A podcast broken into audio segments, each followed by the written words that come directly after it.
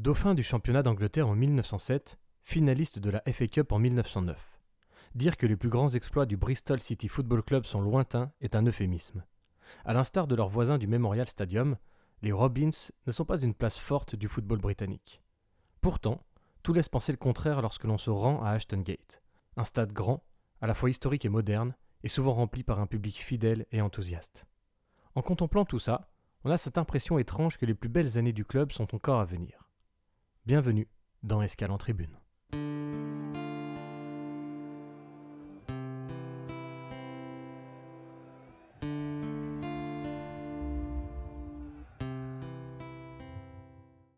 Je dois vous faire une confidence, cet épisode ne sera pas le plus fourni, historiquement parlant. Après de longues recherches, je n'ai trouvé que peu d'informations notables sur l'histoire d'Ashton Gate. Il semblerait qu'il ait été construit dans les 90s. Non, pas celles que vous croyez, mais les années 1890. Il a été l'antre du Bedminster FC jusqu'à ce que le club fusionne avec une autre équipe de la ville, le Bristol City Football Club.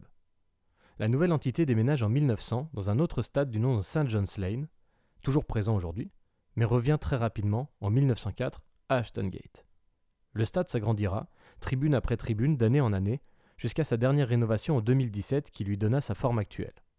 Hormis ça, aucun fait notable, aucune anecdote croustillante digne d'être mentionnée, à part peut-être concernant les colocataires du Bristol Rugby Club, qui détiennent le record d'affluence pour un match de première division, en dehors du mythique Twickenham, lors de la réception des voisins de Bath en 2006.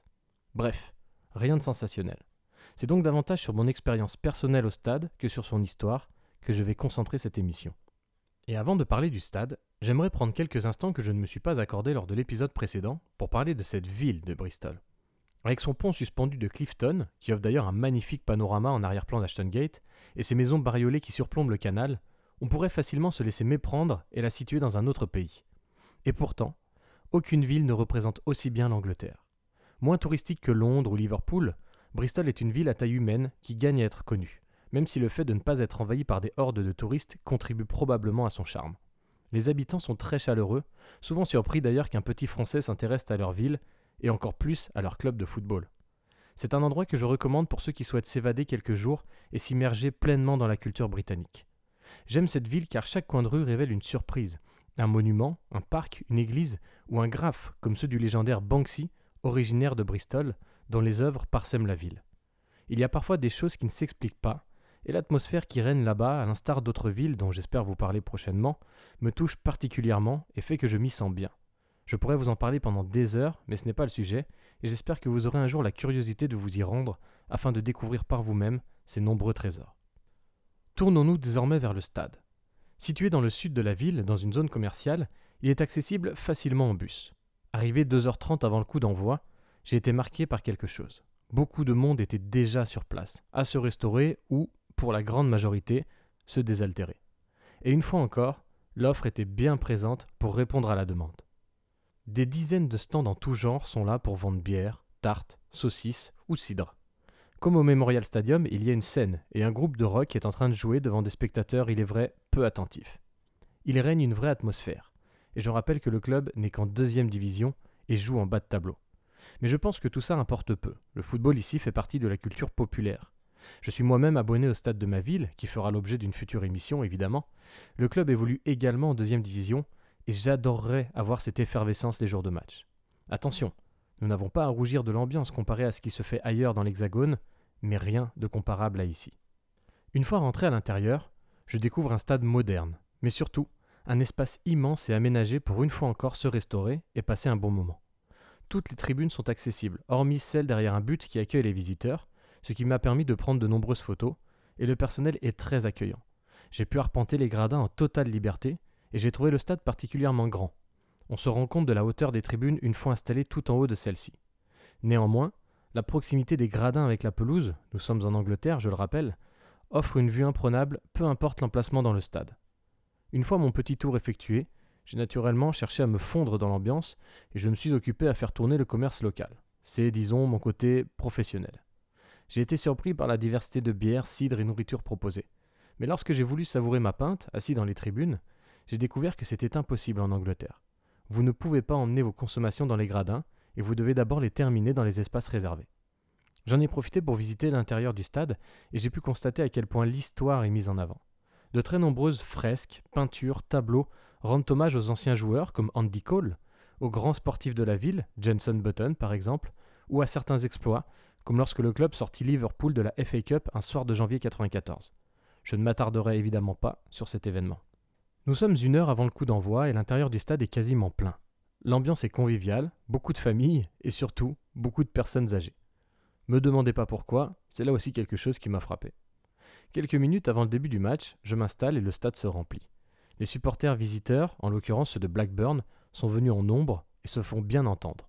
Mais lorsque les supporters locaux commencent à chanter, je prends une claque monumentale. C'est très, très bruyant. Ça résonne particulièrement fort, et en faisant mes recherches une fois rentré en France, j'ai découvert que l'acoustique d'Ashton Gate est une des meilleures du royaume, et les concerts y sont d'ailleurs fréquents. Les Stones, les Who ou Elton John, pour ne citer qu'eux, sont notamment venus y jouer. Plusieurs choses m'ont interpellé pendant le match. Tout d'abord, les chants ne proviennent pas uniquement d'un groupe de supporters dans un virage, mais le stade entier s'époumonne. C'est assez dingue, même si un groupe de supporters situé dans un coin du stade semble animer un peu plus les débats. Les chants sont d'ailleurs très mélodiques, souvent inspirés par des chansons à succès. Le public anglais est connaisseur, il peut réagir sur un bon retour défensif ou un joli renversement de jeu. C'est extrêmement plaisant à vivre, et on peut dire que sur le terrain, les joueurs le rendent bien. Sur une pelouse une nouvelle fois sublime, l'intensité est étouffante. Dès le coup d'envoi, les attaquants partent au pressing à toute allure et il n'y a aucun temps mort. Cela a son revers de la médaille, car le jeu est souvent brouillon, approximatif. Mais l'engagement, les contacts et l'état d'esprit font que l'on ne s'ennuie pas une seconde. Pour la petite anecdote, avoir fait tourner le commerce local m'a donné une envie pressante, mais je me retenais, de peur de rater quelque chose tant le match était intense. J'ai finalement craqué, et évidemment c'est ce moment qu'ont choisi les locaux pour ouvrir le score. Je n'aurais vu qu'un but, l'égalisation de Blackburn par Ben Brereton. Allez, petit aparté, connaissez-vous ce joueur? Son histoire est pour le moins originale. Attaquant typique anglais, physique et puissant, évoluant depuis quelques années dans les divisions inférieures, il a eu la bonne surprise d'être convoqué par la sélection nationale, non pas des Three Lions, mais du Chili. En effet, sa maman en est originaire, et bien qu'il n'y soit pas allé depuis l'âge de 6 mois et qu'il n'aligne pas deux mots d'espagnol, le sélectionneur, s'étant appuyé sur le jeu Football Manager, s'est intéressé à son profil de pivot. Résultat, une Copa América disputée en pointe, de bonnes performances associées à une super saison avec Blackburn, et le voilà aujourd'hui une des stars de la sélection sud-américaine. Autre chose que j'ai remarqué, je n'ai senti aucune agressivité venant du public. En revanche, les Anglais sont très chambreurs. Dernière chose, et c'est pour le coup un point plutôt négatif, alors que le score était de 1 partout et que Bristol poussait pour tenter de l'emporter, certains supporters, et ils étaient plutôt nombreux, quittaient déjà le stade. Je l'ai d'ailleurs constaté également dans le prochain stade anglais que je vous présenterai. C'est quelque chose qui, je dois l'avouer, m'échappe un petit peu. Mais c'est ainsi. Comme je l'ai déjà dit, ici on vit le football différemment. Aller au stade n'est pas un événement exceptionnel comme pour moi, il s'agit simplement d'un rendez-vous, une tradition en quelque sorte. Et c'est précisément pour cela que j'ai décidé de parcourir les stades. La façon dont la culture, les mentalités et le football se mélangent d'un pays à un autre, d'une ville à une autre, me fascine. Bristol est une ville simple, jolie, offrant une certaine douceur de vivre. Le football n'enflamme pas les débats. Les supporters n'ont que trop rarement l'occasion de s'extasier. Pas de ferveur débordante, de fumigène, de folie parmi ceux qui supportent City. Et pourtant, ils sont là, nombreux, assidus, fidèles, depuis 128 ans. Mais contrairement à leurs voisins Rovers, Bristol City rêve à un futur glorieux, et possède déjà un stade taillé à ses ambitions. C'est désormais sur le terrain qu'il va falloir confirmer, et faire en sorte que l'hymne de la Première Ligue, magnifié par la sublime acoustique d'Ashton Gate, vienne suppléer les chansons à succès.